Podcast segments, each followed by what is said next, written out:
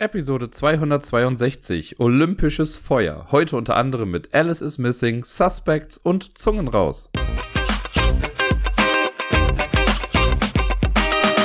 Hallöchen zusammen, hier ist der Dirk mit der neuesten Episode vom Ablagestapel. Letzte Woche ist irgendwie so schnell krass vorübergegangen. Ich weiß gar nicht, wo mir der Kopf stand und steht.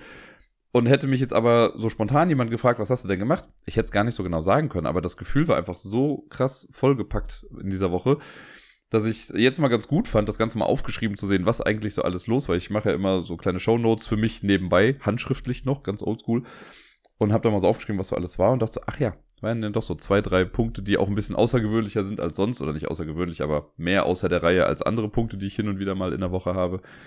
Und ja, das hat mir jetzt ganz gut geholfen, mal die Woche noch so ein bisschen zu reflektieren und Revue passieren zu lassen. Und ich lasse euch jetzt stellenweise daran teilhaben. Und wir fangen an mit dem spielerischen Teil dieser ganzen Geschichte, nämlich mit den Spielen, die ich letzte Woche so gespielt habe. Und den Anfang macht ein in der Tat sehr besonderes Spiel. Das ist ein Spiel, über das ich schon mal gesprochen habe, vor, ich glaube, es sind jetzt schon drei Jahre oder zweieinhalb Jahre in etwa. Äh, und zwar ist das Alice is Missing. Das ist ein Spiel, was es zum Beispiel bei Board Game Geek auch gar nicht gibt. Das ist nämlich eigentlich eher ein Rollenspiel, also bei Roleplay Geek würde es das eher geben. Und es hat ein sehr, sehr einzigartiges Konzept. Die Idee ist nämlich wie folgt. Wir, also eine Gruppe von drei bis fünf Menschen kann das Ganze spielen. Man trifft sich, man macht eine kleine Regelvorbesprechung und so und dann wird für 90 Minuten lang nicht mehr miteinander gesprochen, sondern nur noch per Handy miteinander gechattet. Und das Ganze ist in eine ganz coole, stellenweise tragische Geschichte irgendwie eingebunden. Denn, wie man an dem Titel vielleicht schon erraten kann, geht es um eine gewisse junge Dame namens Alice und die ist eben verschwunden. Das Ganze spielt am ersten Tag der Weihnachtsferien im Dezember in Amerika in einer kleinen bescheidenen Stadt namens Silent Falls. Und wir sind quasi eine Gruppe von, ja, stellenweise Freunden oder Bekannten, Leute, die sich irgendwie kennen, und der, ähm, ja, der Auslöser für die Geschichte ist, dass eine Person, das ist dann meistens die Person, die das Spiel hat, die Rolle ist dann nämlich quasi festgelegt als in Anführungszeichen Spielleitung, ist dann Charlie, der Name ist da auch vorgegeben, und Charlie kommt wieder zurück nach Silent Falls, nachdem Charlie jetzt eine ganze Weile weg war, kommt wieder zurück und schreibt quasi einen Gruppenchat wo dann wir alle als Person mit drin sind und sagt so, hey Leute, ich bin gerade auf dem Weg zurück, werde irgendwie die Ferien bei meinem Dad verbringen und ich versuche schon seit äh, einiger Zeit jetzt Alice zu erreichen, aber die meldet sich nicht. Wisst ihr da was? So in etwa fängt das Ganze an. Ja, und im Vorfeld hat man halt schon viele Verbindungen zwischen den einzelnen Mitspielenden zusammengeschustert und sich ausgedacht oder mit so einem Kartensystem quasi ausgemalt und das ein bisschen ja reichhaltiger gemacht, sodass man nicht bei Null startet. Und ich war zum Beispiel jetzt in dem Fall dann Charlies ehemals bester Freund und habe dann gesagt, ja, sch schön, dass du dich da jetzt meldest, aber wo warst du denn jetzt das ganze letzte halbe Jahr und so Geschichten. Und dadurch ergeben sich dann auf einmal Gespräche, die sich in der Tat von 0 auf 100 einfach ziemlich real anfühlen. Und es gibt halt so verschiedene Klischee-Archetypen irgendwie damit dabei. Ne? Wir haben den älteren Bruder von Alice, der mit in dem Chat ist. Wir haben mich, der Typ, der eigentlich heimlich in sie verliebt ist. Es gibt die ähm, die Freundin, die aber eigentlich die heimliche Freundin, quasi die heimliche Partnerin von Alice ist. Dann gibt's äh, Charlie, das ist der, der dann quasi wieder zurückkommt. Und theoretisch könnte man auch noch mit Dakota spielen, das ist dann die beste Freundin von Alice. Die hatten wir jetzt nicht mit da drin, weil man am Anfang in dem Rollenprozess sich ja dann überlegt, wer welche Rolle irgendwie spielen kann. Und da wir nur zu viert waren, ist eine Rolle dann rausgefallen. Was ganz spannend war, weil als ich das das erste Mal gespielt habe, vor einiger Zeit, da hatten wir Dakota drin, aber ich glaube, meine Rolle gab es gar nicht. Diesen Secret Crush, der war nicht äh, Teil der ganzen Geschichte. Oder nicht Secret Crush, aber äh, der, der secretly einen Crush auf Alice hat, so ist das. Und man hat dann nicht nur diesen Gruppenchat, sondern man schreibt dann auch individuell mit den einzelnen Personen. Ne? Ich habe das dann auch, es gab dieser Gruppenchat, dann habe ich mit Charlie geschrieben, ich so, ja, du Arsch, wo warst du denn die ganze Zeit? Dann habe ich dem Bruder was geschrieben, ich so, hey, kannst du mal kurz was nachgucken? Und es gibt halt so ein paar Geheimnisse und das ist immer diese große, die große Kunst, sage ich mal, beim Rollenspiel, für mich aus meinen Augen. Ich bin ja noch ein Laie, was das alles angeht, aber ich finde, es ist immer sehr wichtig, dass man das trennt. Was wissen wir als Mitspielende, als Menschen quasi, und was wissen wir als äh, Charakter in dem Spiel? Und wir haben im Vorfeld natürlich über alle möglichen Geheimnisse und so gesprochen, die untereinander äh, existieren. Aber wir als Person im Spiel wissen das halt eben nicht. Und da dann mit so ein bisschen zu spielen und mal so Andeutungen zu machen, das ist dann schon irgendwie ganz cool. Und das Ganze ist echt nett eingebunden, weil ich finde, das fühlt sich einfach an wie so eine Art Film. Das Ganze wird geleitet durch ein Kartendeck. Es gibt ähm, so Clue Cards, so heißt das. Und die sind nach Zeiten sortiert. Es läuft nämlich die ganze Zeit während des Spiels ein Timer mit, das ist auch ein Soundtrack, den sollte man einfach laut mitlaufen lassen. Das ist nette Musik für den Hintergrund, die das Ganze wirklich auch nochmal so wie ein Film untermalt.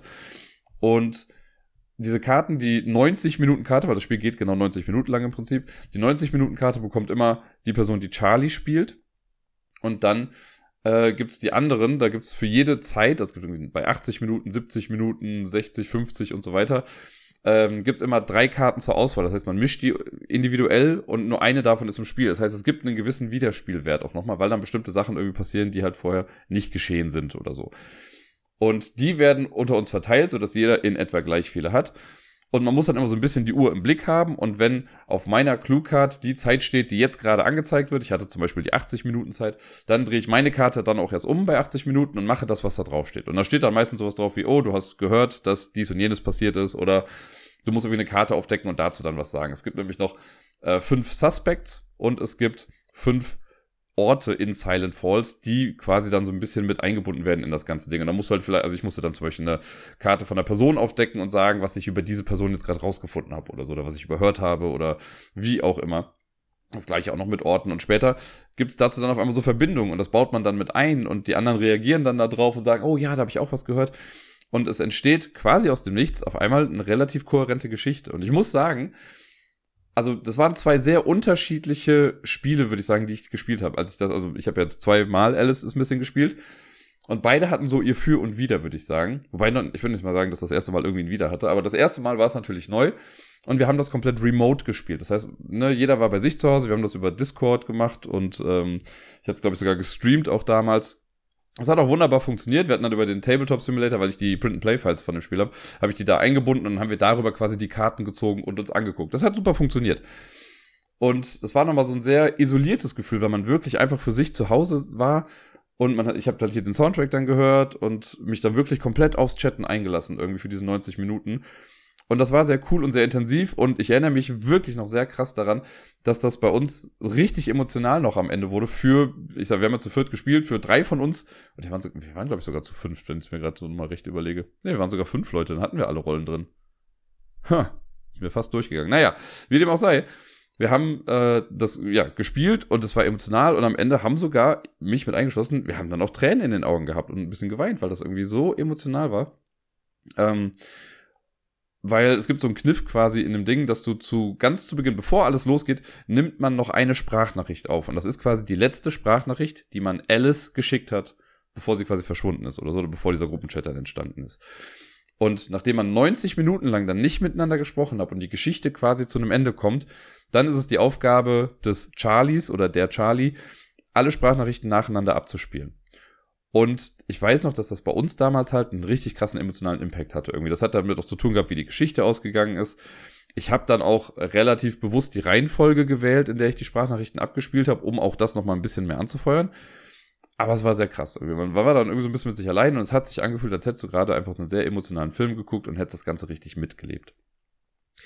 Das hat das alles so sehr verstärkt. Man war halt eben alleine so, ne? Man musste ein bisschen aus der, in Anführungszeichen, der Immersion dann rauskommen, um dann bei Tabletop Simulator die Karten und so zu ziehen. Das war jetzt nicht das handlichste auf der Welt, das kann man, also eine dezentrale App wäre einfach super, wo diese Karten drin sind, alle loggen sich mit einem Roomcode irgendwie ein und kriegen dann ihre Karten zugelost und so. Das wäre das einfachste im Prinzip. Aber gut, minimal so, ne? Hat trotzdem mega viel Spaß, also Spaß ist fast noch das falsche Wort, aber es war ein sehr eindrucksvolles Erlebnis. Jetzt ist es so gewesen, dass wir alle an einem Tisch saßen und das in einem Raum gespielt haben. Und das hat natürlich dann auch Vorteil, weil man sieht die Leute irgendwie ein bisschen mehr und man kann irgendwie Fragen auch nochmal direkt erklären, bevor es dann irgendwie losgeht. Für mich muss ich aber sagen, wenn ich jetzt wählen müsste zwischen, also wenn ich jetzt nochmal ein drittes spielen, äh, drittes Mal spielen würde, dann würde ich nochmal Remote wählen wahrscheinlich, weil mir das äh, mehr Spaß machen ist hier wirklich das Falsche, aber es hat mir mehr, hat mich mehr beeindruckt irgendwie.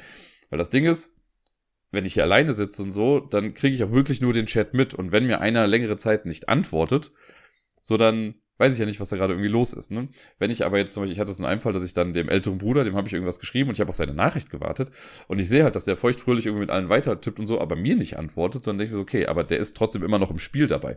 Aber es hätte auch gut möglich sein können, dass auf seiner Karte irgendwas drauf stand wie, ja, sei jetzt zehn Minuten still, weil du, keine Ahnung, bist hingefallen oder so. Weiß man ja eben nicht. Und so kommen, also für mich war es immersiver, indem ich raus war aus allem. So idiotisch das klingt. Und auch so Kleinigkeiten. Es war natürlich dann noch lustig. Also es war eine lustigere Runde, die wir hatten. Also es hat so gesehen mehr Spaß gemacht, als wir zusammensaßen. Weil halt auch so Situationskomik dann irgendwie mal kam. Da hat einer irgendwie was Lustiges in den Gruppenchat geschrieben und natürlich haben wir dann noch alle gelacht irgendwie am Tisch, weil es das, weil es gerade so lustig war. Aber auch das hat dann wieder eigentlich so ein bisschen davon abgelenkt, was gerade eigentlich geschehen ist.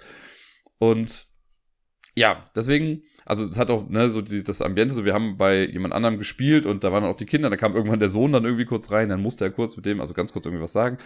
Das reißt natürlich das Konzept dann so ein bisschen auf, ne, weil man soll ja eigentlich isoliert spielen und wirklich nicht miteinander reden oder gar nicht reden in der Zeit und einfach nur stumm sein, damit am Ende auch zum Beispiel diese Sprachnachrichten einfach nochmal so ihre Wirkung zeigen, sodass man auf einmal die Stimmen wieder hört und wie aus ganz banalen Dingen auf einmal irgendwie was Emotionales sein kann oder werden kann.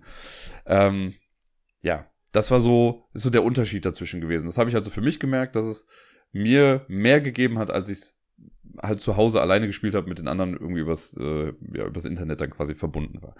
Trotzdem hat's auch wieder richtig Bock gemacht. Also wenn ich jetzt, wenn ich, bevor ich jetzt gar nicht mehr spiele und jemand sagt, ey, wir spielen das da nochmal, hast du Bock mitzumachen? Würde ich machen. Allerdings würde ich auch wieder ein bisschen Zeit verstreichen lassen. So jetzt für mich war die Zeit eigentlich ziemlich gut, weil ich wusste grob noch, wie es bei uns damals ausgegangen ist. Aber so der Weg dahin, keine Ahnung, so keine Chance, was da irgendwie geschehen ist, kriege ich nicht mehr zusammen. Auch gar nicht mehr, wie genau die Beziehungen von uns untereinander waren und wer, ähm, keine Ahnung, welche, welche Verdächtige, welche Rolle irgendwie gespielt hat und sowas, kriege ich echt nicht mehr zusammen. Und das war ganz gut, weil es ja irgendwie, keine Ahnung, ich sag jetzt immer zweieinhalb Jahre waren oder so, aber, oder anderthalb, ich glaube, es waren sogar zweieinhalb. Ähm, das, das war eine gute Zeit. Wenn ich es jetzt nächste Woche nochmal spielen würde, ich glaube, dann wäre so ein bisschen die Luft raus. Aber ja, mit genug Abstand kann man es auf jeden Fall nochmal spielen. Es gibt ja jetzt auch eine Erweiterung dazu, die war jetzt bei Kickstarter neulich, da kommt noch mal ein bisschen mehr Content mit rein. Das wäre jetzt eigentlich dann für mich so der nächste Schritt, dass ich sagen würde, okay, wenn ich es nochmal spiele, dann vielleicht eher mit diesen Erweiterungssachen, damit noch ein paar neue Sachen irgendwie dazukommen. Ähm, und jetzt wollte ich irgendwie noch auf einen anderen Punkt raus. Ich komme. Achso, genau. Eine Sache, die jetzt das Spiel, was ich jetzt am äh, Donnerstag war, was wir da gespielt hatten, was das aber richtig gut gemacht hat und das hat es nicht aktiv gemacht oder wir haben das nicht aktiv befeuert, aber es ist halt einfach so passiert. Ich fand die Geschichte, die wir erzählt haben dadurch, die war so schlüssig. Das war so gut von vorne bis hinten wir hatten das beim ersten Mal, glaube ich, so, dann wurden halt irgendwie, also es liegt halt in der Natur des Spiels, je nachdem, welche Karten du halt wann irgendwie ziehst, kann es halt sein, dass du mal was aufdeckst, dann wird gesagt, ja, über Person XY äh, kann ich habe jetzt dies und jenes rausgefunden. Und dann spielt das bis zum Rest des Spiels aber gar keine Rolle mehr irgendwie. Aber bei uns war gefühlt alles, was aufgedeckt wurde, kam am Ende nochmal zusammen. Und das hat, also das war eine richtig, im Prinzip eine richtig gut geschriebene Folge von so einer Art Teenie-Drama. Und das fand ich sehr beeindruckend, dass es das geschafft hat, weil das hatten wir beim letzten Mal halt eben nicht. Dass ich am Ende dachte, boah, krass, das ist eine Geschichte, die hat Hand, die hat Fuß, ne, Anfang und Ende und ist gut erzählt zwischendrin und da ist kein Fünkchen Fett irgendwie mit dran, so ein bisschen. Und das, äh, ja, das, das war beeindruckend. Das fand ich richtig gut, dass dieses Spiel auch das schafft. Wobei, also es ist halt so krass, weil das Spielsystem an sich gibt einem ja recht wenig. Du hast ein paar Karten, wo was draufsteht und ziehst dann hier und da mal eine Karte und musst daraus halt selbst was machen. Und das ist sehr, sehr beeindruckend, dass dieses System das hinbekommt. Ich bin großer Fan von Alice is Missing. Ähm, wie gesagt, man muss Abstand irgendwie dazwischen haben und streng genommen ist es kein Brettspiel, aber ich habe ja auch schon mal über D&D und was weiß ich nicht alles hier gesprochen und über Alice is Missing damals auch. Jetzt habe ich halt den, also Vergleich, weil ich schon mal gespielt habe und kann sagen, wieso in Anführungszeichen der Wiederspielwert ist. Äh, der ist auf jeden Fall da, wenn genug Zeit verstrichen ist. Wie gesagt, jetzt nächste Woche würde ich es glaube ich nicht nochmal spielen wollen. Aber wer Bock hat auf so eine ja, kleine emotionale Achterbahnfahrt und Lust hat, einfach ja im Prinzip so eine Art längere Folge eines Teenie-Dramas zu spielen, der muss auf jeden Fall mal Alice Missing ausprobieren. Also ich kann das nur sehr empfehlen, gerade weil das, also viele sagen auch so, ja, Rollenspiel, die haben keinen Bock irgendwie in andere Rollen zu schlüpfen oder sich zum Affen zu machen oder sonst irgendwas. Das hier ist Chatten. Ne, man chattet einfach so, als wäre man eine andere Person und man muss sich noch nicht mal großartig verstellen. Also im Zweifel spielst du halt einfach dich selbst und hast halt einfach nur einen anderen Namen. Und auch das funktioniert. Also es ist schon, schon cool. Das ist so sehr, ist eine sehr niedrige Einstiegshürde für das Rollenspiel an sich. Und ja, holt euch Alice is Missing. Das ist grandios. Weiter geht's mit Zungen raus. Das ist eigentlich an der falschen Stelle, weil ich habe im Intro habe ich das als drittes genannt. Jetzt kommt es hier als zweites Spiel. So wie ich es jetzt hier erzähle, ist es aber richtig. Ich habe Zungen raus nämlich äh, vor allen anderen Sachen dann gespielt. Wie dem auch sei, ist ganz egal. Zungen raus ist ein Kinderspiel, das dieses Jahr rausgekommen ist. Ich meine bei Blue Orange Games. Und es ist einfach ein so krass süßes Kinderspiel. Ich, also ich habe es das erste Mal gesehen und wusste, okay, ich muss das für Meeple holen und Let's Face it, so ein kleines bisschen auch für mich. Und sowohl, was heißt sowohl, aber alle Erwachsene, denen ich das Spiel zeige, sagen, das ist ja knuffig, das muss ich haben. Ich war gestern Abend noch auf einer Feier, da komme ich später nochmal zu. Und da waren auch, äh, da war ein Paar, das hatte jetzt einen vierjährigen Sohn und ich habe denen das Spiel gezeigt und die meinten, jo, das kommt sofort auf die Liste, das wollen sie auch haben. Zungen raus ist, wenn man es mal hart runterbricht, Memory. Eine ganz einfache Memory-Variante irgendwie. Und zwar hast du äh, zwölf Hunde und diese zwölf Hunde haben insgesamt sechs verschiedene Zungenfarben. Es gibt jede Zungenfarbe zweimal bei den Hunden, deswegen zwölf. Und dann gibt es noch zwei Würfel. Auf diesen Würfeln sind jeweils die sechs Farben drauf. Und jeder, der mitspielt, bekommt dann ein so ein kleines ja, Playerboard, könnte man sagen. Da sind so sechs Ablageplätze drauf. Das ist die eigene kleine Hundewiese. Wenn man jetzt am Zug ist, dann würfelt man die beiden Würfel. Diese Würfel zeigen dann zwei Farben, entweder zwei gleiche oder zwei unterschiedliche. Und dann muss man rausfinden, welche Hunde haben diese Zungenfarbe. Und wenn man richtig liegt, wenn man einen Hund findet, dann darf man den auf die eigene Hundewiese stellen und wer zuerst alle sechs Plätze auf der Hundewiese voll hat, gewinnt. Das ist das ganze Spiel, super simpel. Was das Ganze jetzt aber so knuffig und toll und grandios gut macht, also vielleicht ein bisschen übertrieben jetzt, ne, aber was das Ganze einfach sehr klasse macht, sind die Hunde an sich. Das sind nicht einfach nur so Plättchen oder so Holzfiguren, nein, das sind so ja, was sind das? Das sind so Art Gummihunde, wie so kleine Gummibälle. Und wenn man auf die, den Rücken drückt oder die an den Seiten so ein bisschen zusammendrückt, dann strecken die halt die Zunge raus. Und wenn man loslässt, dann geht die Zunge wieder rein. Dieses kleine minimale Gimmick, das ist so genial gut. Ich weiß nicht, wer da irgendwie drauf gekommen ist oder wie man das rausgefunden hat. Aber es ist so lustig. Du hast diese Hunde und drückst dann drauf und ich wusste halt sofort, okay, selbst wenn das Spiel an sich für Miepel noch zu hoch ist, weil äh, laut Box ist es erst ab vier Jahre irgendwie, selbst wenn sie wird diese Hunde lieben. Und so war es dann auch. Sie hat das irgendwie gesehen und sie hat dann, also ich habe das mit auf einen Spieletreffer mitgebracht, da hat sie es dann irgendwie schon ein bisschen ausgepackt und mit rumgespielt. Zu Hause haben wir die Dinger dann hier rumfliegen gehabt, weil sie damit immer wieder rumgespielt hat und das ist einfach göttlich. Das ist so schön äh, zu sehen, wie viel Spaß sie damit hat und wir haben es jetzt halt am Wochenende auch einmal in einer etwas abgeschwächteren Form dann auch wirklich gespielt. Ähm, ich habe es dann so gemacht, dass ich nur einen Würfel genommen habe den haben wir dann gewürfelt und die, dann durfte man auf zwei Hunde draufdrücken, um die Farbe zu finden. Das war jetzt so unser Game Mode quasi. Und Miepel hat gewonnen. Sie war auf jeden Fall schneller. Sie hat, äh, also brauchte erst ein bisschen ähm, Unterstützung, um in den Flow quasi reinzukommen, weil sie anfangs doch einfach lieber noch auf alle Hunde draufdrücken wollte. Aber es hat dann am Ende funktioniert. Sie hat sich auch mega gefreut, dass sie dann gewonnen hat. Sie hat auch verstanden, dass sie gewonnen hat. Und ich glaube, das ist so ein Spiel, das, also die Hunde liegen jetzt hier quasi im Wohnzimmer auch einfach verteilt irgendwie rum, weil die, ich glaube nicht, dass die lange in der Box bleiben werden. Immer wenn ich sie jetzt wegräumen werde, werden sie auch wieder rausgeholt, weil die einfach sehr krass dazu einladen, auch einfach so ein bisschen mit denen zu spielen. Das ist ein richtig cooles Kinderspielprodukt, wo auch viele Erwachsene einfach Spaß dran haben werden, da mitzuspielen, auch wenn das Spiel an sich natürlich viel, viel zu einfach ist für, ja, die normalen spielenden Personen hier so. Weiter geht es mit dem Krimispiel von Cosmos, nämlich Suspects und da der Fall tödliche Spuren. Das habe ich am Wochenende solo gespielt. Ich habe äh, von Elvira damals, meine ich, den Fall äh, quasi geschenkt bekommen. Und ich habe im letzten Jahr schon mal zusammen mit Sarai einen dieser Fälle gespielt. Ich weiß gar nicht mehr genau, wie der hieß. Ich glaube, das war der mit Shakespeares Tränen, aber sicher bin ich mir nicht. Ging auf jeden Fall um einen Fall in einem Theater. Und jetzt hier bei Tödliche Spuren haben wir quasi so eine Art, ja fast schon sehr, sehr klassisches Locked Room-Szenario. Äh, es gibt ein altes Herrenhaus und da ist jemand umgebracht worden. Es ist genau klar, wann welche Personen wo im Haus waren und so. Und man muss dann eben rausfinden, äh, welche Person war es denn, welche Person lügt vielleicht, äh, welche hat ein Motiv und jada, jada. Also Geschichten. Und ja, ich war eigentlich gar nicht mehr so erpicht drauf, das zu spielen, weil es so viel bessere Systeme gibt und ein bisschen das, also die Idee bei Suspects ist eigentlich eine ganz gute. Und zwar sagen die, äh, man hat den ganzen Kartensatz und man darf dann so nach und nach Karten aufdecken. Ne? Dann spricht man mit einer Person und auf der Karte steht dann drauf, was sie sagt und dann kann man die vielleicht noch weiter zu irgendwas befragen und dann wird die Karte genannt, die man dafür dann aufdecken kann. Äh, und du hast so eine kleine, in dem Fall hast du eine Blueprint von dem Ort und dann kannst du verschiedene Orte aufsuchen und kannst dir die Orte angucken, siehst dann da wieder auch Sachen. Manchmal kann man so Sachen in Anführungszeichen miteinander kombinieren und gucken, ob Sachen zusammenpassen oder nicht. Äh, und hin und wieder ergeben sich dann durch Gespräche neue Sachen oder du kannst einen neuen Ort aufdecken, der vorher nicht da war und all so Sachen. Und die, wie gesagt, die Idee ist, es gibt irgendwie fünf Fragen, die man beantworten soll. Zum Beispiel, ne, wer ist für den Mord verantwortlich? Was war das Motiv? Welche Gegenstände wurden dafür benutzt und so weiter?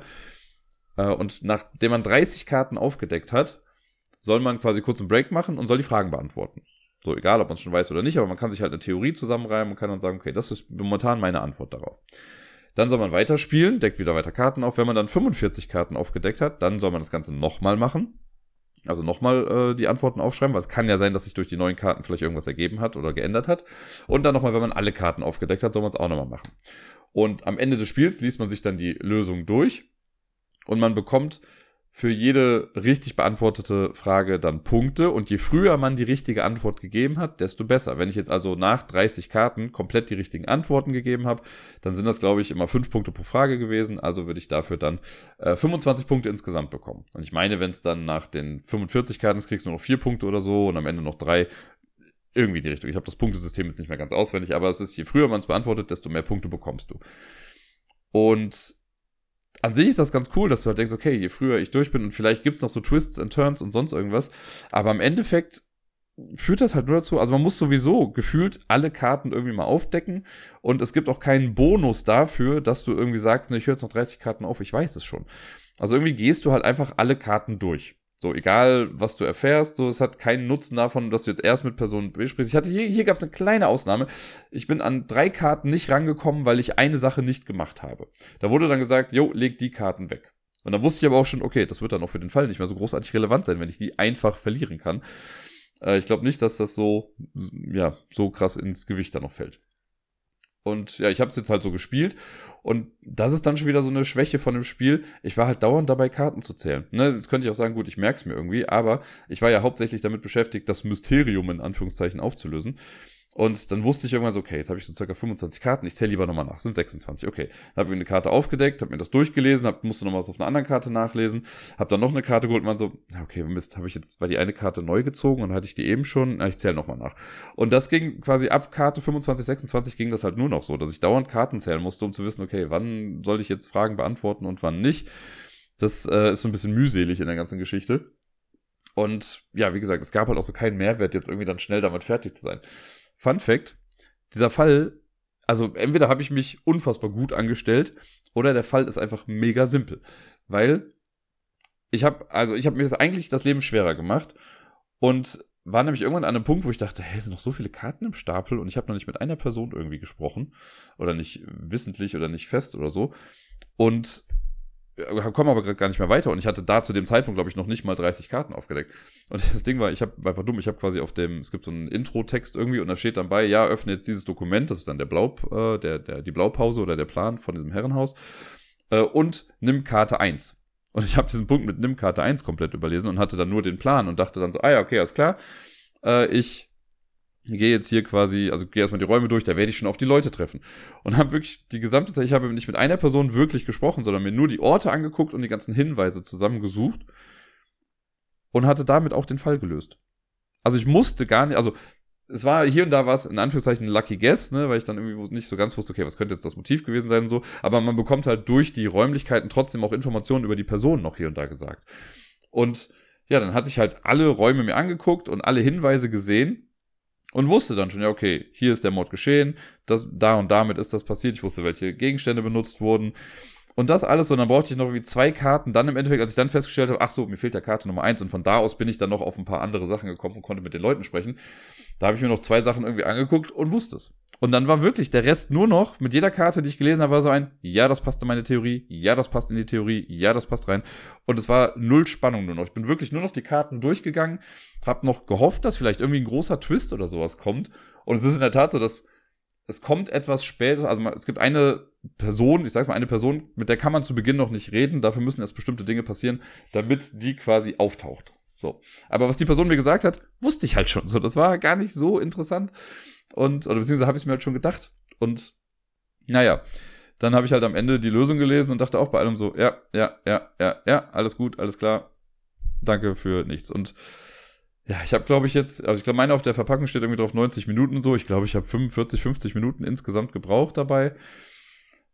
Ich will jetzt gar nicht sagen, also es gibt bestimmt Leute, für die ist das System super und an sich finde ich es ja auch spannend, irgendwie so ne, diese Karten aufzudecken, dann was durchzulesen. Aber ich hätte mich dann vielleicht über eine falsche Fährte mehr irgendwie vielleicht gefreut oder dass es dieses System irgendwie so angepasst wird, dass am Ende, ja, dass es irgendwie eine Relevanz hat, dass ich bestimmte Karten nicht aufdecke, weil so ist es einfach nur ein Abarbeiten aller Karten. Ich könnte mir theoretisch auch einfach den Stapel nehmen und von 1 bis, keine Ahnung, 55 oder so alle Karten nach und nach aufdecken und lesen, was da drauf steht. Das würde keinen großen Unterschied machen, ob ich jetzt taktisch klug vorgehe, erst in den Raum und dann in den Raum oder vielleicht mit der Person spreche und dann mit der anstatt andersrum. Das ist quasi wurscht. Von daher, ich glaube nicht, dass ich nochmal einen dieser Fälle irgendwie spielen werde, wenn ich ein Geschenk bekomme, bestimmt. Aber ich äh, werde jetzt nicht losgehen und mir davon direkt den nächsten holen. Ich war am Samstag auf einem Geburtstag eingeladen und dort gab es was sehr, sehr Cooles, was ich auf jeden Fall irgendwann mal klauen werde.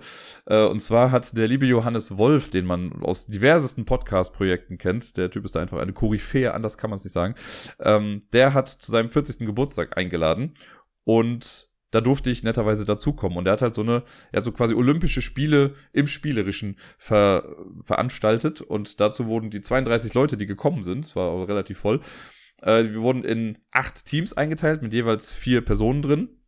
Und das war schon so die erste Aufgabe, dass du erstmal finden musstest, mit wem bist du jetzt eigentlich im Team zusammen.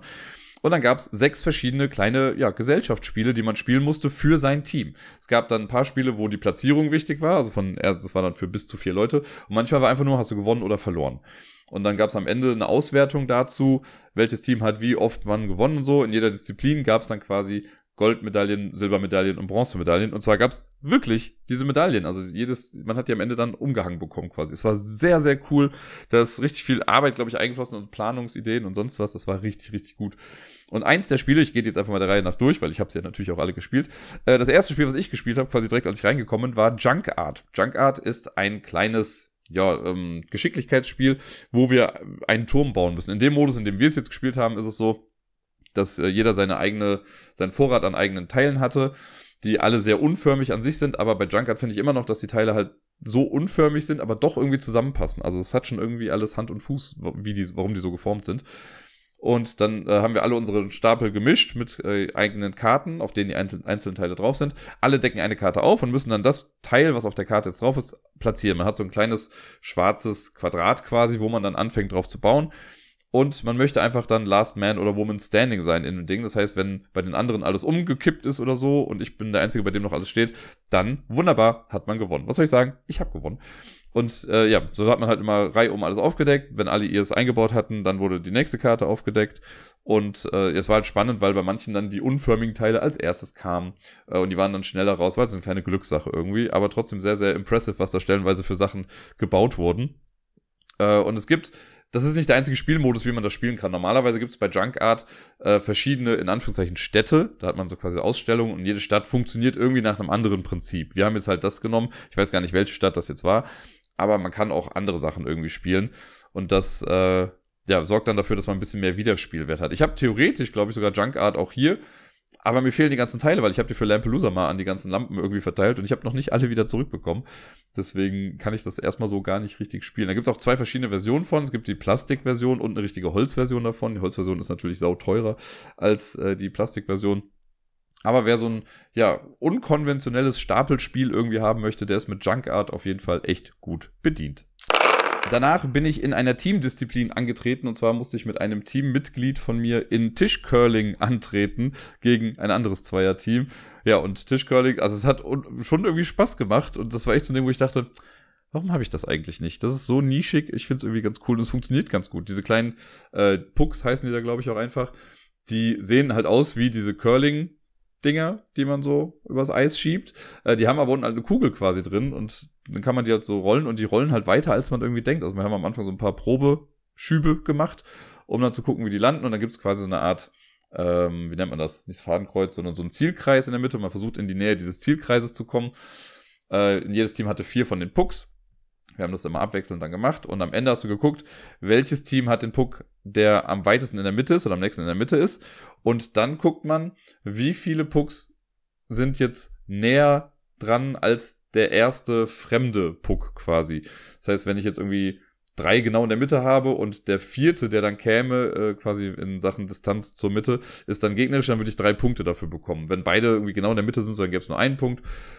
Wenn man es einmal gesehen hat, ist das ganz einfach mit der Punktewertung. Und äh, ja, es war bei uns ganz lustig, weil wir haben irgendwie nach zwei, also man hat drei Durchgänge gespielt und wir haben nach zwei Durchgängen dann schon 4 zu 0, glaube ich, geführt. Und äh, man kann halt höchstens vier Punkte machen. Deswegen wussten wir, okay, wir müssen nur noch einen Punkt irgendwie schaffen, dann haben wir das Ding auch nach Hause gefahren. Und das taten wir dann auch in der Tat. Und haben für Curling, glaube ich, am Ende auch die Bronzemedaille insgesamt bekommen. Das andere Team, das bei uns mit drin war, das hat leider verloren. Aber immerhin Bronze kann man nicht schmeckern. Und ich finde so die Qualität für diesem Tisch-Curling-Ding, das ist, glaube ich, sonst kommt das in so eine Art, ja, längliche Schachtel irgendwie. Das Board kann man dann so ausrollen. Es ist ganz cool. Also ich fand's ganz charmant, dieses Tisch-Curling danach ging es an ein Spiel, was ich sehr, sehr liebe. Ich habe es damals für die Arbeit in der Grundschule auch mal gekauft und ich weiß auch, dass ich das bis zum Erbrechen gefühlt mal mit Bödi auf der Spielemesse gespielt habe, weil da gab es so eine Art Wheel of Shame. Das musste man, also man konnte an einem bestimmten Tisch Clask spielen, so heißt das Spiel nämlich. Und immer die Person, die verloren hat, musste dann an so einem Rad drehen und dann das machen, was da irgendwie draufsteht. Und im Endeffekt, da gab es dann Sachen wie mit, du musst dir einen Schnäuzer malen, du musst dir einen Tattoo auf die Stirn klatschen und was weiß ich nicht alles. Und Bödi wollte das so lange mit mir spielen, bis ich halt auch mal an diesem Rad drehen muss aber ich musste halt nie an diesem Rad drehen, weil ich halt immer gewonnen habe. Und äh, deswegen hatte sie nachher irgendwie einen Schnäuzer und was weiß ich nicht alles. Es war sehr lustig.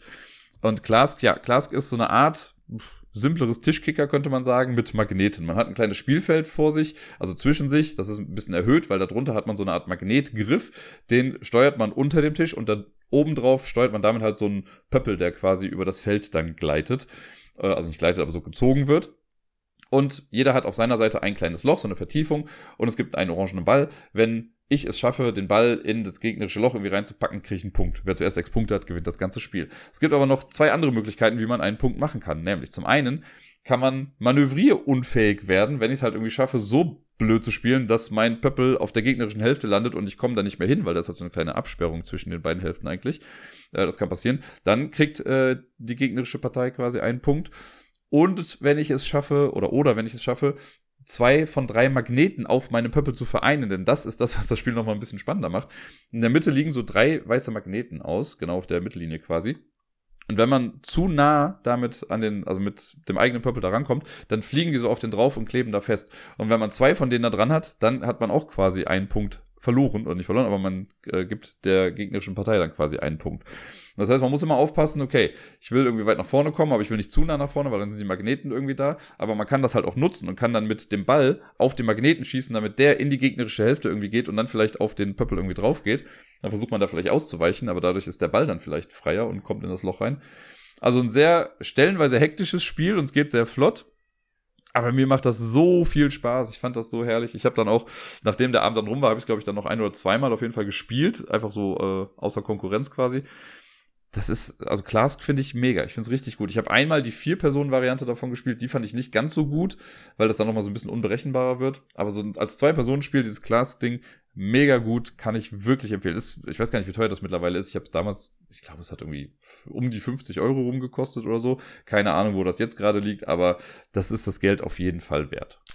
Spiel Nummer 4 war Kugelblitz-Tornado. Ich musste ein bisschen lachen, als ich das gesehen hatte. Äh, denn das ist ein Spiel, das letztes Jahr auf der Spielemesse rausgekommen ist und wir haben das gefühlt für, weiß nicht, zwei Sekunden angetestet und haben gesagt, okay, haben wir verstanden, brauchen wir nicht. Und trotzdem war es jetzt an dem Abend das Spiel, das am häufigsten gespielt wurde, stellenweise auch am längsten gespielt wurde, auch lange nachdem diese Olympischen Spiele quasi vorbei waren, wurde es immer noch mal gespielt. Und ja, hatte eine gewisse Staying Power, was ein bisschen weird war. Wir haben es bestimmt auch so ein bisschen gemacht, einfach um in Anführungszeichen Zeit zu überbrücken. Äh, bevor man irgendwie nur nebeneinander steht und nicht miteinander spricht, kann man ja einfach dieses Spiel dann dabei spielen. Aber irgendwie hat es doch, doch Spaß gemacht. Also eine gewisse, äh, wie sagt man, eine gewisse Anziehungskraft kann man diesem Spiel dann doch nicht ähm, absprechen. Was lustig ist, weil das Spiel erfordert quasi kaum irgendwas. Bei Kugelblitz Tornado haben wir im Prinzip einen, einen großen Trichter in der Mitte und da wird eine schwarze Kugel reingeworfen und die rollt dann erstmal in diesem Trichter lang und irgendwann fällt die halt durch die Mitte durch und landet in so einer kleinen Auslage. Jeder von uns hat vor sich eine kleine Rampe, also eine Abwärtsrampe und eine Kugel, eine Murmel, ist quasi da so eingehakt. Und man hat einfach nur so einen Drücker vor sich und wann immer man das Gefühl hat, jetzt ist der richtige Zeitpunkt, drückt man bei sich auf den Drücker und dann rollt die Kugel erstmal die Rampe nach unten, landet dann quasi auch unter dem Trichter und in der gleichen Auslage, in der dann die schwarze Kugel auch reinkäme. Die Idee ist jetzt dahinter, man muss so drücken, dass man nicht die erste Person ist, die drückt, denn man möchte, also die schwarze Kugel blockiert irgendwann den Weg nach unten so ein bisschen. Und wenn ich es schaffe, so zu drücken, dass meine Kugel vor der schwarzen Kugel unten ankommt, dann kriege ich dafür im besten Fall Pluspunkte. Nur die allererste Person die halt quasi zu früh gedrückt hat, die kriegt null Punkte, aber ansonsten gibt's eins, zwei und drei Punkte, je nachdem, wie spät ich das gemacht habe. Wenn ich ganz knapp vor der schwarzen Kugel reinkomme und die anderen waren vor mir, da kriege ich dafür drei Punkte. Es kann aber auch passieren, dass ich dann zu lange gewartet habe und dass die schwarze Kugel vor mir unten ist, dann kriege ich Minuspunkte dafür. Das ist also so eine Art ganz schnell das Push-Your-Luck-Spiel, weil man muss halt so ein bisschen, man sieht ja, wie die Kugel dann so langsam da sich so rein rotiert in diesen Kreisel. Und irgendwann sagt man sich so, okay, jetzt drücke ich.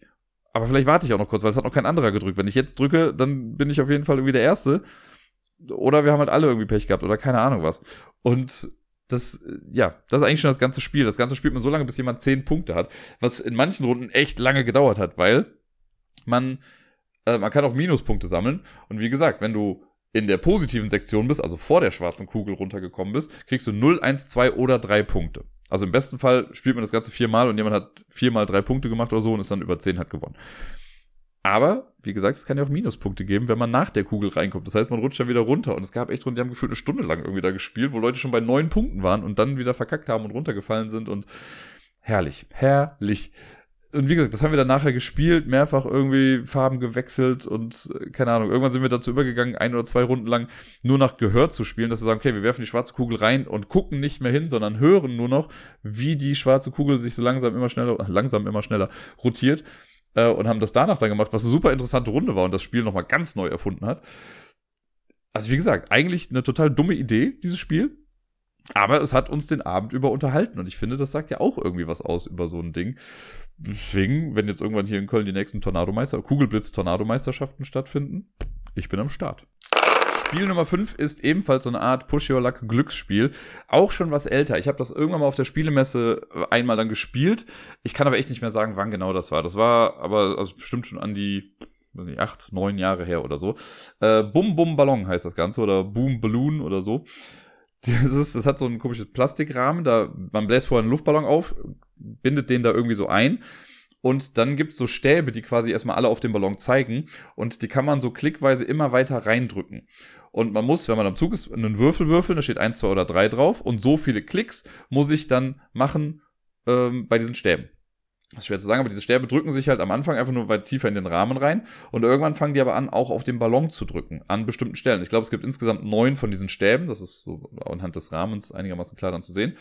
Und wenn ich jetzt eine 3 zum Beispiel mache, muss ich die nicht alle mit einem Stift machen, also mit einem so einem Klickding, sondern kann das auch auf mehrere aufteilen.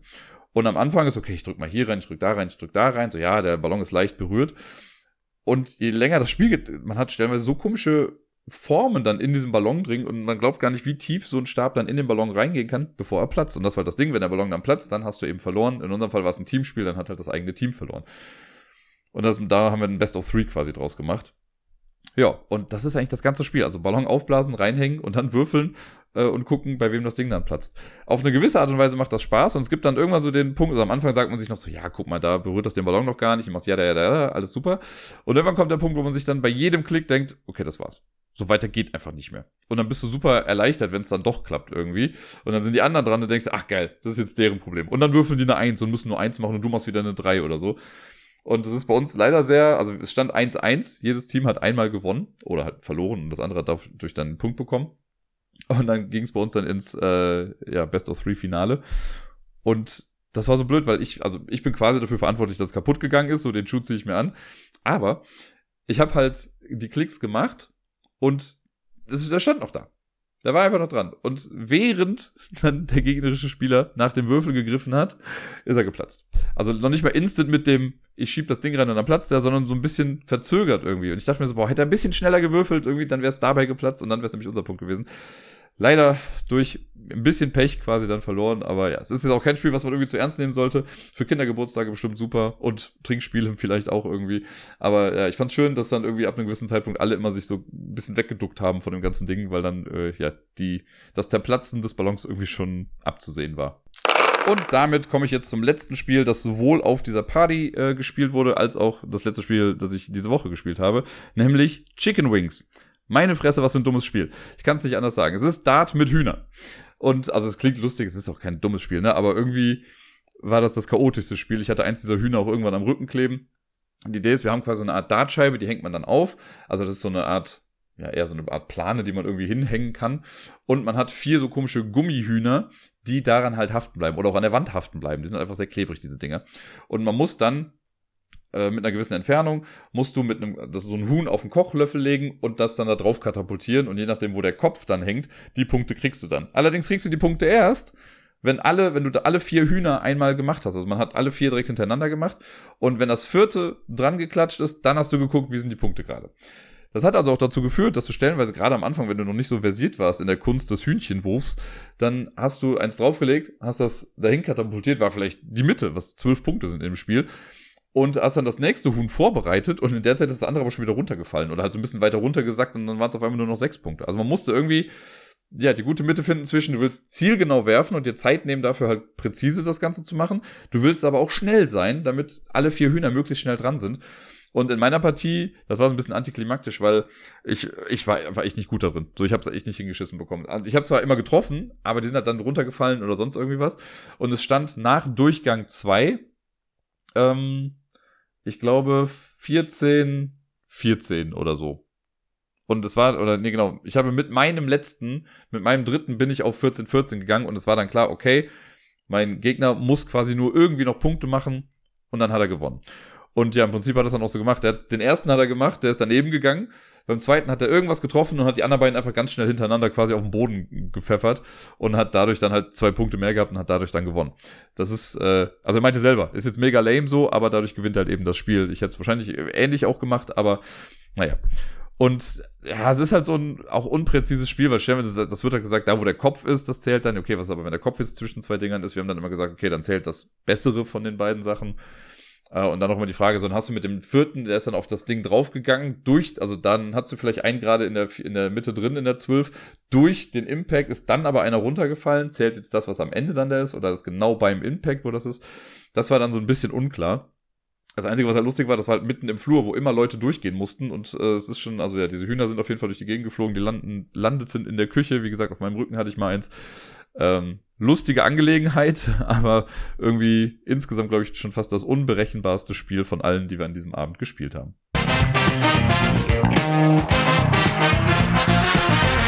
Wir kommen zur Top 10 Liste des heutigen Tages und ich habe eine gute und eine schlechte Nachricht. Die schlechte Nachricht, damit fange ich mal an. Ich werde das Projekt der Community Top 10 Listen jetzt erst einmal auf äh, unbestimmte Zeit einstampfen. Ähm, es ist, also mir wurde schon kommuniziert von Dirk, dass äh, die Liste der in Anführungszeichen brauchbaren Top Ten Listen äh, so langsam, also schon vor ein paar Wochen wahrscheinlich, äh, den Zenit überschritten hat. Und ja, auch letzte Woche hat mir das nochmal gezeigt, weil also die Auflösung für letzte Woche, ihr habt ja mitbekommen, dass ich selber nicht so ganz drauf gekommen bin. Die Auflösung war, für die, die es nicht am Discord mitbekommen haben, wenn ich es noch richtig zusammenbekomme, aber das waren die quasi die Top 10 Spiele, bei denen die Buchstaben D, I, R, K, weil Dirk und so, ähm, drin vorkommen. War das jetzt ein Satz? Keine Ahnung, aber ihr wisst, was ich meine. Ne? Also Spiele, in denen die Buchstaben D, I, R, K vorkommen. Deswegen kam es halt auch dazu, das habe ich ja schon so einigermaßen richtig antizipiert, dass manche Titel irgendwie auf Englisch waren und manche halt nicht. Ja, zum Beispiel Zug um Zug, da würde es eigentlich nicht gehen, aber bei Ticket to Ride geht's dann doch wieder. Und nun denn, ähm, ja, das ist schon relativ nah dran an meinem Gegenbeispiel, was ich ganz zu Beginn dieser Listen gegeben habe mit, yo, das sind die Top 10 Spiele, bei denen der vierte Buchstabe der siebte im hawaiianischen Alphabet ist. So in die Richtung habe ich es irgendwie gesagt. Und ja, da habe ich mir gedacht, bevor das jetzt irgendwie noch abstruser wird, äh, und ihr irgendwie mitbekommt, wie ich da struggle und sonst irgendwas. Also es geht mir nicht darum, dass ihr nicht mitbekommen sollt, dass ich struggle und sowas, aber ich glaube, irgendwann ist der Unterhaltungswert auch einfach nicht mehr da. Habe ich mir gedacht, ich mache mal was anderes und habe mich letzte Woche dann sehr, sehr, sehr mit einer Sache beschäftigt und das ist jetzt dann quasi der positive Teil. Ich habe spontan beschlossen, nach, ich glaube jetzt drei Jahren dann sogar, ich glaube 2020 war es das letzte Mal, nochmal eine Top 100 zu machen. Und zwar diesmal nicht die Top 100 der Zwei-Personen-Spiele, wie letztes Jahr, sondern wirklich mal meine persönliche Top 100 generell an Spielen. Ähm, ja, welche Spiele haben sich da vielleicht neu reingenistet, welche sind rausgefallen. Ich habe einfach mal so ein kleines Overview gemacht. Und das Ganze, damit fange ich jetzt an. Das heißt, in, also inklusive heute gibt es quasi jetzt zehn Wochen lang dann immer Zehner-Schritte für die Königsklasse der Spiele, die Top 100. Und das führt dazu, das ist dann vielleicht in Anführungszeichen die gute Nachricht, dass ich ähm, eine Woche länger Podcast mache, als ich es eigentlich vorhatte. Weil ich werde im Sommer natürlich auch wieder eine Sommerpause machen, von dann fünf bis sechs Wochen oder so. Äh, und eigentlich fange ich ja dann auch immer mit den Ferien in NRW an, mit den Sommerferien. Aber dieses Mal mache ich dann die erste Woche der Sommerferien noch ein, eine Episode weiter, weil das ging jetzt nicht anders auf. Ich hatte auch gedacht, gut, ich könnte jetzt auch sagen, äh, spannungsmäßig hebe ich mir das dann auf für danach oder so, aber ist ja auch irgendwie Quatsch. Deswegen gibt's jetzt quasi zehn Wochen lang die Top 100. Wir fangen heute an mit den Plätzen 100 bis 91 und jede Woche gibt's dann quasi zehner Schritte weiter. Ich, äh, wenn ich dran denke und je nachdem, wie ich es noch rausfinde, werde ich euch immer dazu sagen, auch ähm, wie die Unterschiede sind, also welche Spiele vielleicht gesunken sind oder gestiegen sind oder wie auch immer, welche neu mit drin sind. Ich kann aber schon mal sagen, es hat sich einiges getan und ungefähr von den, also von 100 Plätzen ist circa ein Viertel beim letzten Mal nicht mit dabei gewesen. Es sind auch Spiele dabei, die gar nicht drin waren, die jetzt wieder reingekommen sind. Spiele, die vorher ganz weit oben waren, sind jetzt weiter unten. Es gab wirklich viel Fluktuation da drin. Sachen, die mich persönlich auch überrascht haben. Ich habe das Ganze wieder mit diesem Pub Meeple Ranking Tool gemacht, wo wir, also du kannst ja quasi eine Liste an Spielen da reinsetzen und dann musst du immer zwei Spiele gegenüberstellen oder du hast sie gegenübergestellt und musst einfach sagen, welches davon soll gewinnen. Ne, das kann dann sowas sein wie, was weiß ich, Mau Mau gegen Uno und du musst sagen, was davon würdest du jetzt lieber spielen? Sondern sagst du Uno. Okay, dann kommt der nächste Vergleich. Schach gegen Mühle und dann musst du da wieder sagen und irgendwann hast du dann Uno gegen Schach und keine Ahnung. Und durch einen sehr klugen äh, Algorithmus sagt dir das Ding dann nach Anzahl X von Vergleichen, wie deine Reihenfolge aussieht.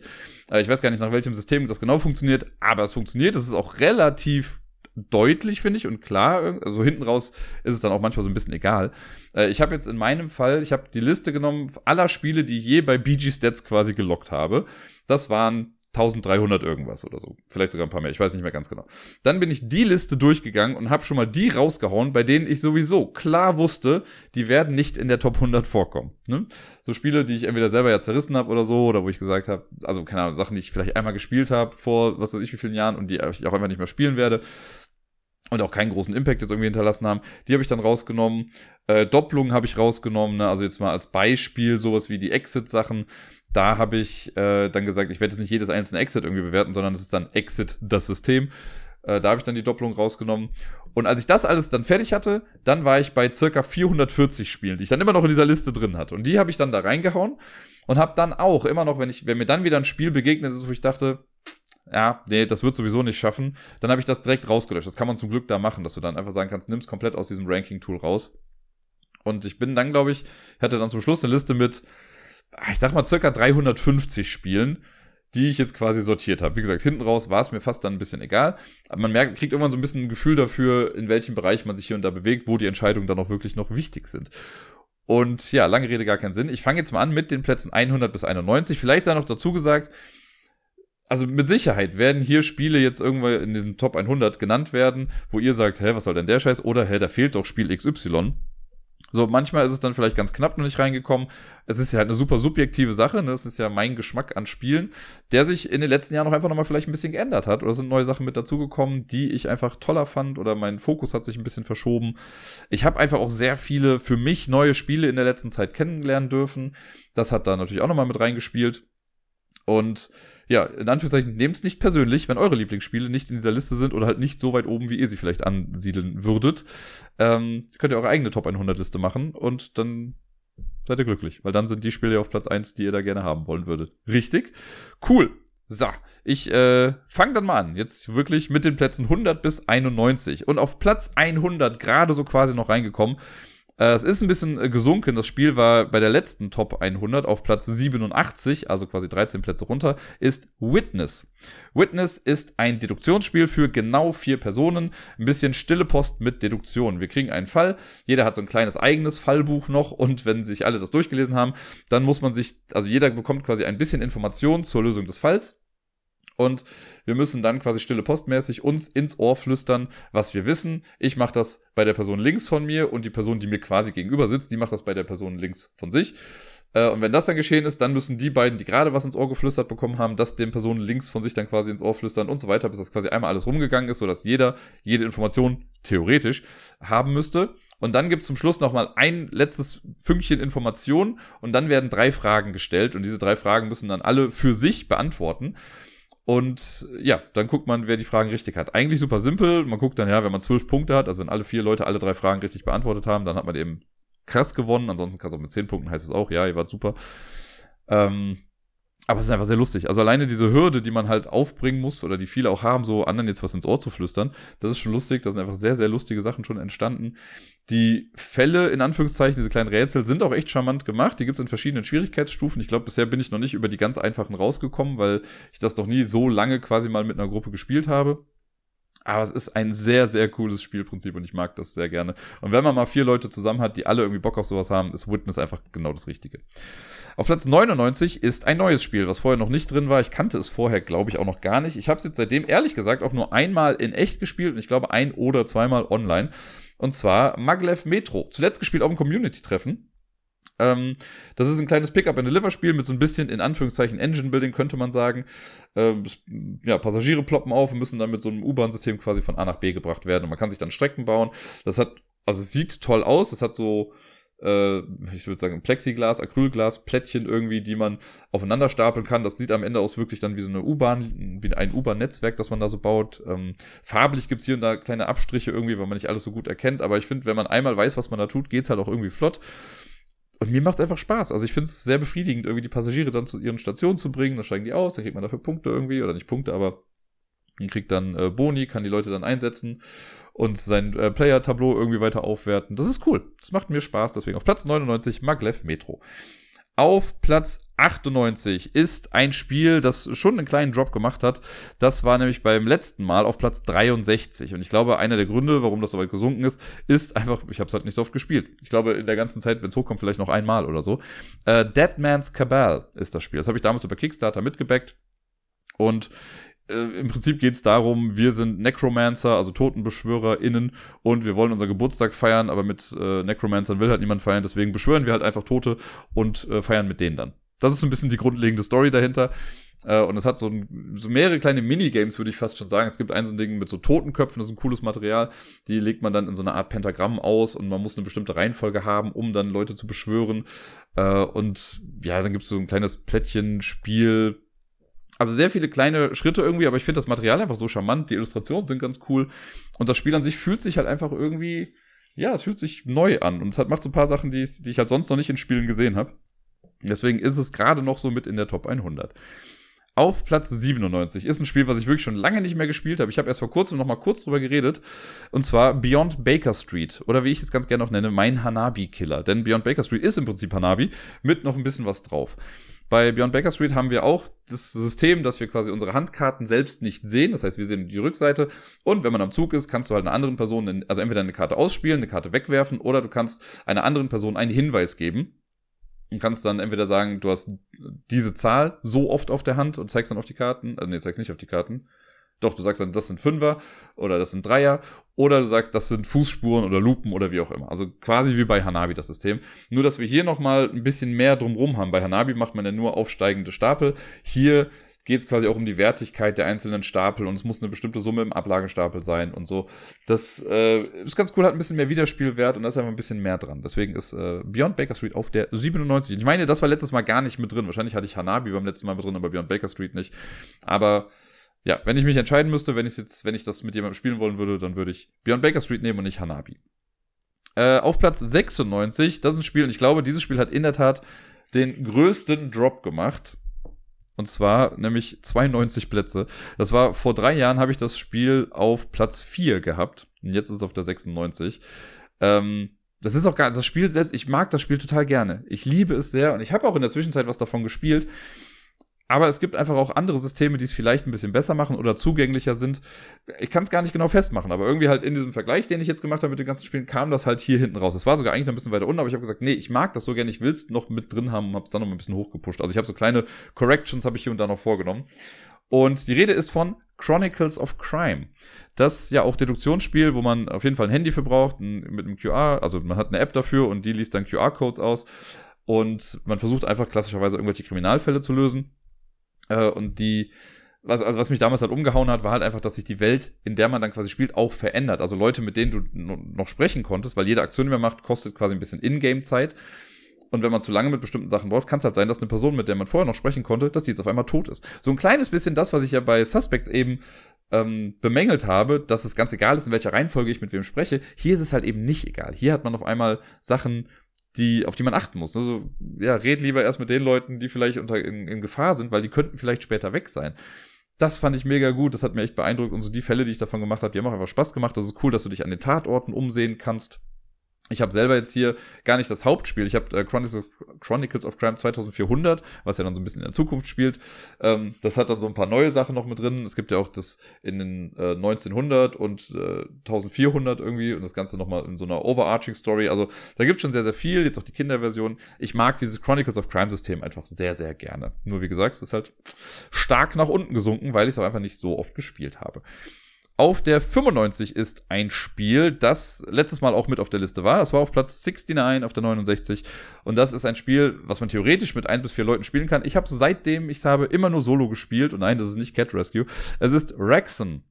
Rexen ist dieses Standalone-Spiel, was in der Welt von Dead of Winter spielt und quasi so eine Art Prequel ist. Da geht es quasi darum, dass gerade der Virus ausgebrochen ist und wir jetzt die Massen kontrollieren müssen, im Sinne von wir äh, die Guten ins Tröpfchen, die Schlechten ins Köpfchen, so rum. Ich weiß gar nicht mehr genau, wie es war. Äh, aber wir müssen ja gucken, wer ist gesund, wer nicht. Und durch ein sehr abstraktes Spiel im Prinzip decken wir halt Karten auf und können dann Leute evakuieren, die kommen dann raus. Die Toten wollen wir, äh, die Toten, die Untoten, die wollen wir quasi in die Quarantäne stecken, aber die kommen so nach und nach dann immer wieder aus der Quarantäne raus. Und ich habe es, wenn es hochkommt, vielleicht einmal gewonnen bisher äh, auf dem einfachsten Modus, aber sonst noch nicht. Aber ich hol's immer wieder gerne raus und spiele damit. Ich spiele dann aber auch immer mit zwei Charakteren, weil der Solo-Modus, der ist ein bisschen clunky, also den finde ich nicht so elegant. Dann spiele ich lieber Solo mit zwei Charakteren. Und das funktioniert auch super. Irgendwann wird der Tag kommen, ich sag's euch, da werde ich das mit jemand anderem spielen und äh, mir anhören müssen, was für ein beknacktes Spiel das eigentlich ist. Aber ich mag's einfach sehr, sehr gerne. Auf der 94 ist ebenfalls ein kooperatives Spiel, das ich mit Sicherheit damals auch schon kannte bei der letzten Top 100. Aber ich habe es jetzt, glaube ich, in der Vergangenheit dann doch auch immer mal wieder häufiger gespielt oder sogar auch mal verschenkt. Ich weiß, dass ich das zu Weihnachten verschenkt habe, auch an äh, eine Arbeitskollegin, die ich beim Wichteln gezogen habe. Die Rede ist von Similo. Da gibt es ja verschiedenste Variationen von. Ich habe selber hier die, ähm, habe ich die Märchenvariante? Ich weiß schon gar nicht mehr genau. Ich glaube, ich habe die Märchenvariante hier oder die Tiervariante. Und die Spookies-Variante, die mir der Sevan damals selber gebastelt hat und geschickt hat. Danke dafür nochmal. Und ja, Similo, dieses kooperative Spiel, wo eine Person weiß, welche Figur gesucht wird. Diese Karte wird dann mit elf anderen Karten gemischt. Man hat also eine Auslage aus zwölf Karten. Und man muss dann mittels anderer Karten von Charakteren äh, Hinweise geben an die anderen. Und die müssen so nach und nach quasi ausschließen, wer es nicht ist. Und am Ende darf nur noch eine Karte übrig sein. Und wenn die dann gefunden wurde, dann hat man eben gewonnen. Äh, ja, super gutes Spielsystem. Ein Set alleine funktioniert in sich geschlossen schon. Man kann mit zwei Sets aber auch dann den Hardcore-Mode spielen und du kannst dann zum Beispiel historische Persönlichkeiten äh, suchen. Aber die Hinweiskarten sind dann Tiere zum Beispiel. Mega witzig.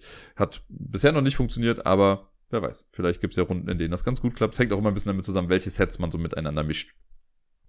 Auf der 93 ist eine very odd choice, aber ich habe bei der Top 100 bei dem Erstellen und den Vergleichen gemerkt, dass ich da so Bock drauf hatte. Und das hat wahrscheinlich auch ein bisschen mit der ganzen Pandemie und so nochmal zu tun, dass ich ja, ne, seitdem ich dann auch alleine irgendwie wohne, dass ich auch häufiger dann alleine nochmal gespielt habe. Und das Spiel ist so ein bisschen stellvertretend für sein Genre, aber auch der beste Teil dieser ganzen Sache. Und zwar ist es einer von diesen Pegasus-Spiele-Comics.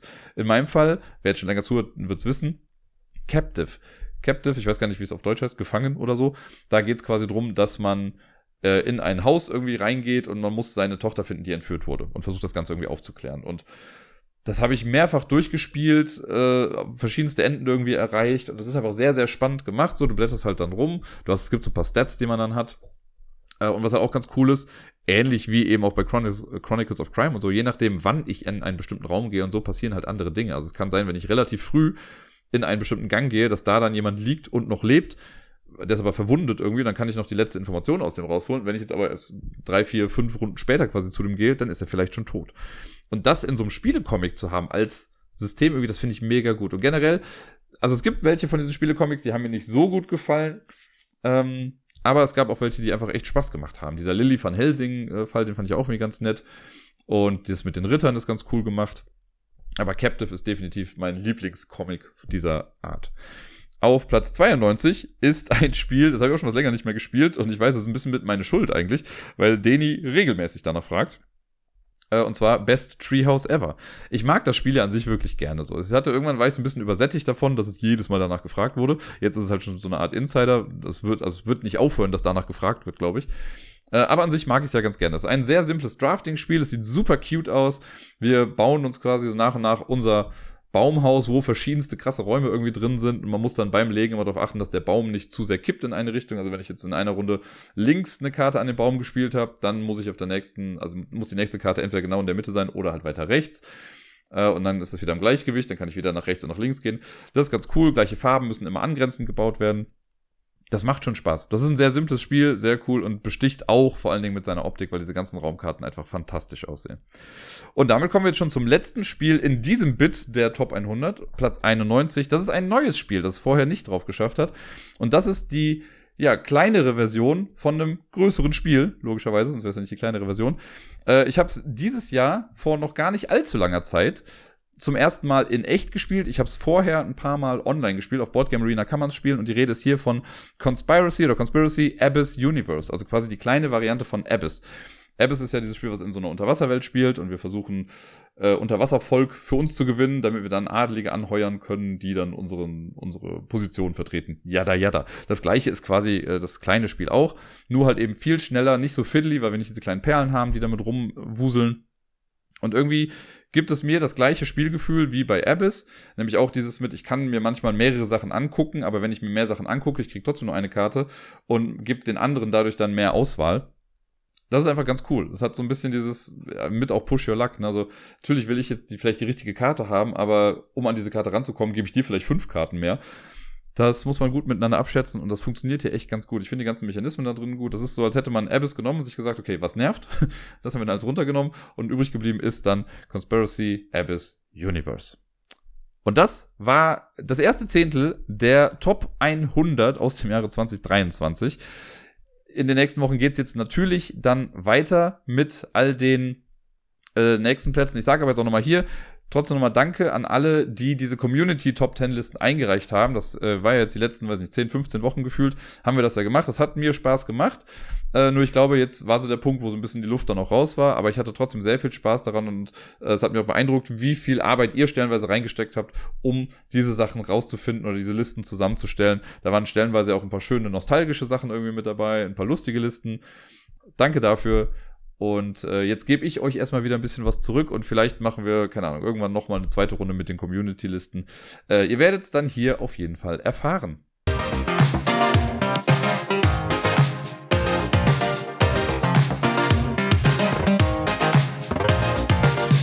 Und sonst so. Alter Falter, was für eine Woche. Ich habe es ja schon anfangs äh, im Podcast quasi erwähnt, dass meine Woche irgendwie gefühlt so voll war und so schnell rum war, dass ich gar nicht genau wusste, wo hinten und vorne ist und was weiß ich nicht alles. Und es war einfach alles irgendwie stressig.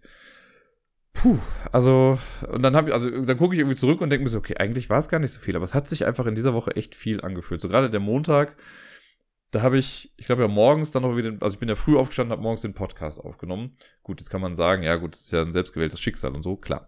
Aber habe ich gemacht. So, dann bin ich von, vom Podcast aus quasi zur Arbeit gefahren, die Arbeit gemacht. So, das war, da gab es auch ein paar Sachen zu klären und alles Mögliche. Dann nach der Arbeit Miepel abholen, was ja jetzt auch kein Stress ist und so per se. Dann mit ihr Zeit verbracht, so dann war sie weg. Das hat ein bisschen länger gedauert an dem Tag. Dann musste ich das Quiz noch fertig machen, weil ich das Quiz vorher nicht fertig bekommen habe. Auch ein bisschen meine Schuld, sondern ich hätte ja irgendwie mehr machen können. Aber mir hat noch ein bisschen was gefehlt. Also musste ich irgendwie gefühlt in einer Dreiviertelstunde sowohl noch eine Themenrunde eigentlich machen, Fragen fertigstellen, die Musikrunde noch machen und die Bilderrunde oder so. Das hat alles gedauert so. Ich hätte es ohne die Hilfe von Sarai nie im Leben geschafft, die mir nämlich quasi remote-mäßig noch Fragen geschickt hat. Das konnte ich dann alles noch mit einbinden. Dann war ich quasi mega spät dran, war erst um halb acht irgendwie im Pub. Normalerweise bin ich ja eher so ab sieben dann schon da. Oder ich versuche es ab sieben da zu sein. Äh, alles aufgebaut, das dann fertig gemacht, so. Dann war es super voll, irgendwie 40 Teams. Was, also 40 ist echt so die Grenze, wo du weißt, okay, es ist echt krass voll. Diesmal, es haben noch nicht mal alle Leute hinten reingepasst, wo sonst das Quiz stattfindet, sondern es mussten auch welche vorne sitzen. Das war schon irgendwie eine Menge. Äh, ja, dann hat es auch einfach länger gedauert. Dann war ich irgendwie bis halb zwölf dran. Sonst sage ich mir immer, ich möchte eigentlich bis elf mit dem Quiz komplett fertig sein, sodass die Leute um elf spätestens gehen können. So dieses Mal wurde es dann halb zwölf. Das hat mich dann schon während des Quizzes irgendwie gestresst. Alter Falter. Also das war auf jeden Fall ein harter Tag. Danach bin ich auch gefühlt einfach nur ins Koma gefallen zu Hause. Dienstag musste ich dann auch wieder früh raus. Da habe ich dann Miepel in den Kindergarten morgens gebracht, obwohl sie nicht bei mir gepennt hatte. Weil ich bin ja beim Quiz nur eingesprungen. Das war ja noch gar nicht meine reguläre Woche. Äh, und deswegen hatten wir schon ausgemacht, dass ich Miepel dann morgens in die Kita bringe, bin da dann weiter zu Korea Board Games, habe da dann noch gearbeitet, da haben wir ein bisschen was gemacht. Das war dann auch ganz cool und entspannt eigentlich und der Arbeitstag da ging auch. Äh, aber irgendwie war es so viel außer der Reihe, weil wir dann am Mittwoch hatte ich dann Elternabend in der Schule. Da musste ich dann hin. Den musste ich alleine machen, weil mein Kollege, mit dem ich es eigentlich zusammen mache, der ist äh, noch was länger irgendwie ausgefallen. Und das war auch ein cooler Elternabend, auch keine Frage. So, das hat irgendwie Spaß gemacht. Und selbst die Eltern haben dann nachher auch gesagt, so ja, es ist, äh, es war ein sehr angenehmer Abend, den sie da hatten. Äh, ja, und ich bin dann zur Belohnung, bin ich danach dann ins Jamesons gegangen äh, und habe quasi die Mittwochskaraoke mal mitgemacht, um mir das so zu gönnen. Und ja, Donnerstag hatte ich dann abends äh, das Alice is Missing Spiel, da musste ich dann auch kaum nachdem Miepel dann weg, musste ich dann losfahren, da bin ich auch zu spät dann hingekommen, weil es auch wieder ein bisschen gedauert hat. Also es war, keine Ahnung, irgendwie alles nicht so wie geplant und viel drumrum und viel Terz und bla. Deswegen hat es die Woche einfach echt sehr, sehr stressig angefühlt. Aber alles in allem war es trotzdem auch eine, also dadurch ist die Zeit auch schnell rumgegangen, was ich ganz gut finde, äh, weil gerade in Sachen Fernbeziehung ist es ja schön, wenn auch Zeiten einfach mal schneller vorübergehen. Ja, ansonsten mit Miepel war es echt ganz schön, so die Zeiten, die wir zusammen hatten. Ich glaube, das war mal eine Woche, wo es so gut wie keine Tränen gab.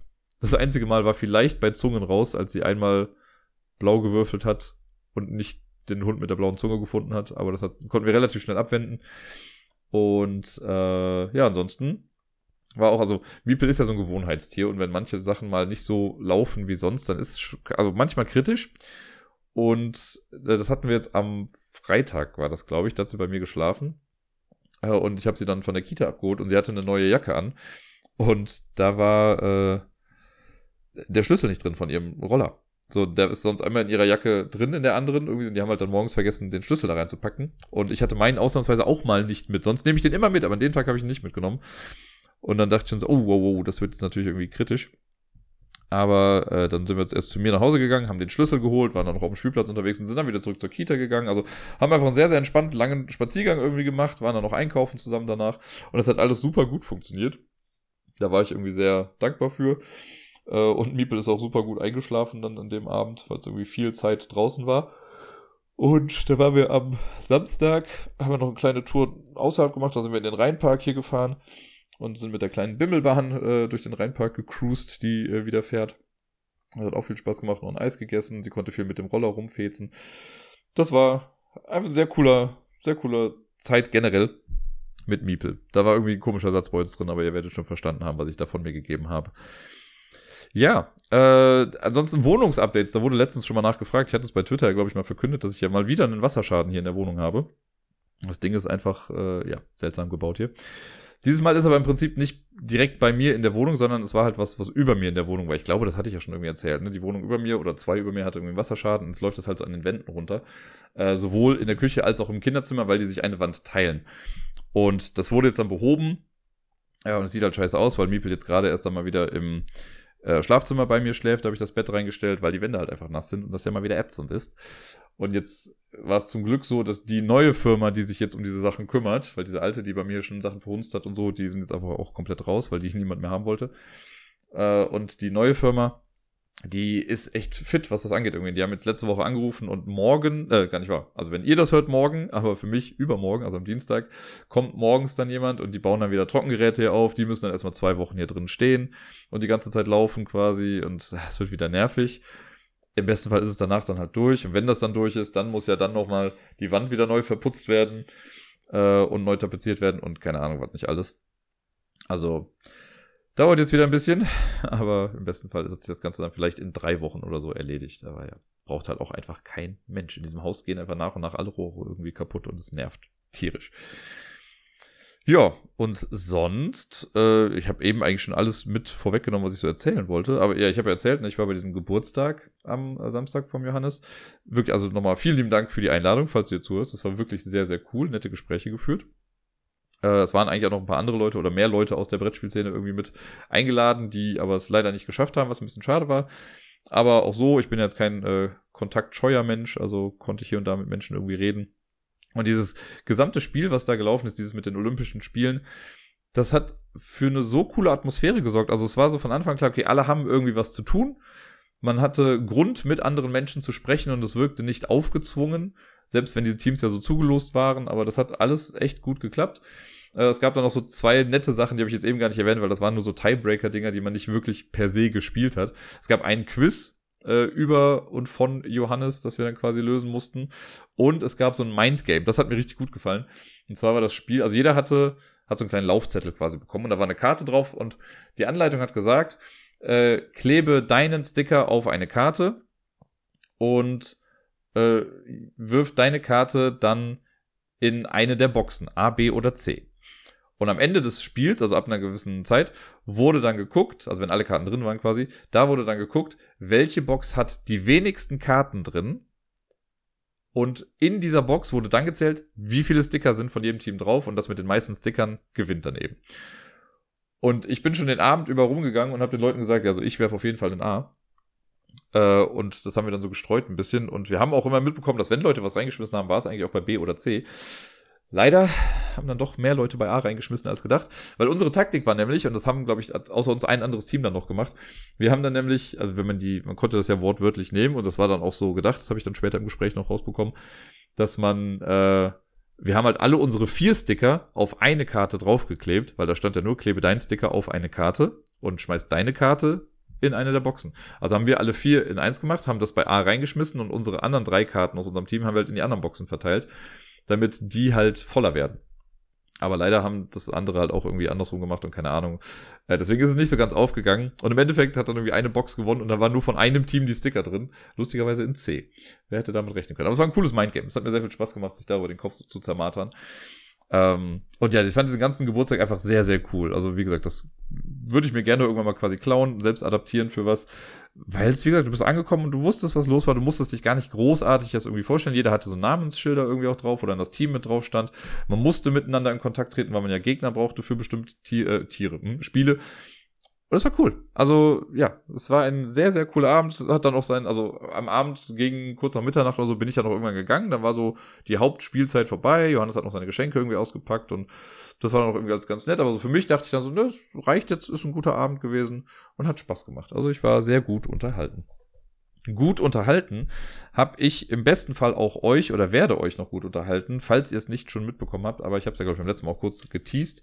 Ähm, und zwar habe ich äh, ein Quiz aufgenommen für das Beeple-Netzwerk. Also jetzt gerade, wenn ihr den Beeple-Feed abonniert habt oder da mal nachguckt, dann werdet ihr das äh, finden. Und zwar die letzte Beeple-Talk-Ausgabe, ich glaube Folge 163 oder so war es jetzt. Äh, das ist äh, nämlich Titelmeister. Das ist ein Spiel, was ich mir quasi erdacht habe. Ich habe es ja ein paar Mal angedeutet hier und da mal. In der allerersten Ausgabe durfte ich netterweise den Dirk slash Angel Collector, der bei uns auf dem Discord quasi ja auch rumwabert und ja zum, also unter anderem hier geholfen die ganzen Sachen mit den Community Top Ten Listen zu organisieren. Äh, der ist angetreten gegen Tubypsilon. Die beiden habe ich im Vorfeld gefragt, ob sie da Bock zu haben. Und ich habe mir da was ausgedacht. Und es ist in Anführungszeichen recht klassisches Quiz. Es werden quasi Fragen zum Allgemeinwissen gestellt. Aber alle Antworten sind gleichzeitig auch die Titel von Brettspielen. Und das fand ich ganz nett, so die Idee dahinter. Äh, und das Feedback, das ich so bisher bekommen habe, ist auch größtenteils positiv. Also, was heißt größtenteils? Es war eigentlich positiv. Hier und da gibt es ja so Pilotprojektschwächen, sage ich mal, wo man dann erst nach einem Mal dann auch merkt, ah, okay, hier hapert es vielleicht noch ein bisschen. Ähm, da werde ich auf jeden Fall noch ein bisschen dran feilen, damit das Ganze noch besser wird. Aber ich habe auch schon Anfragen bekommen für die zweite Ausgabe. Da wurde ich schon angeschrieben und gesagt, ich möchte bitte mitmachen beim nächsten Mal. Lieben gern. Also wenn ihr Bock habt, sagt mir ruhig Bescheid. Ich gucke mal, wie ich das dann irgendwie alles verbinden kann. Äh, ich weiß noch nicht, wann dann die nächste Ausgabe kommt. Das muss ich jetzt dann mal im Beeple-Netzwerk irgendwie abklären und äh, ja, austarieren, wann es da wieder reinpasst. Aber mir hat es auf jeden Fall auch viel Spaß gemacht und äh, ja, mich freut's, wenn es euch freut. Nur denn, das soll soweit, glaube ich, heute erstmal alles gewesen sein. Ich äh, habe jetzt noch ein kleines bisschen Zeit zu Hause und werde dann gleich losgehen müssen, um die Karaoke zu moderieren. Äh, denn es ist ja Sonntag. Mal gucken, was heute da so los ist. Letzte Woche war es ja echt ganz cool. Hoffentlich wird's heute ähnlich. Ich wünsche euch allen auf jeden Fall eine wunderschöne Woche. Spielt viel, bleibt gesund und bis dann.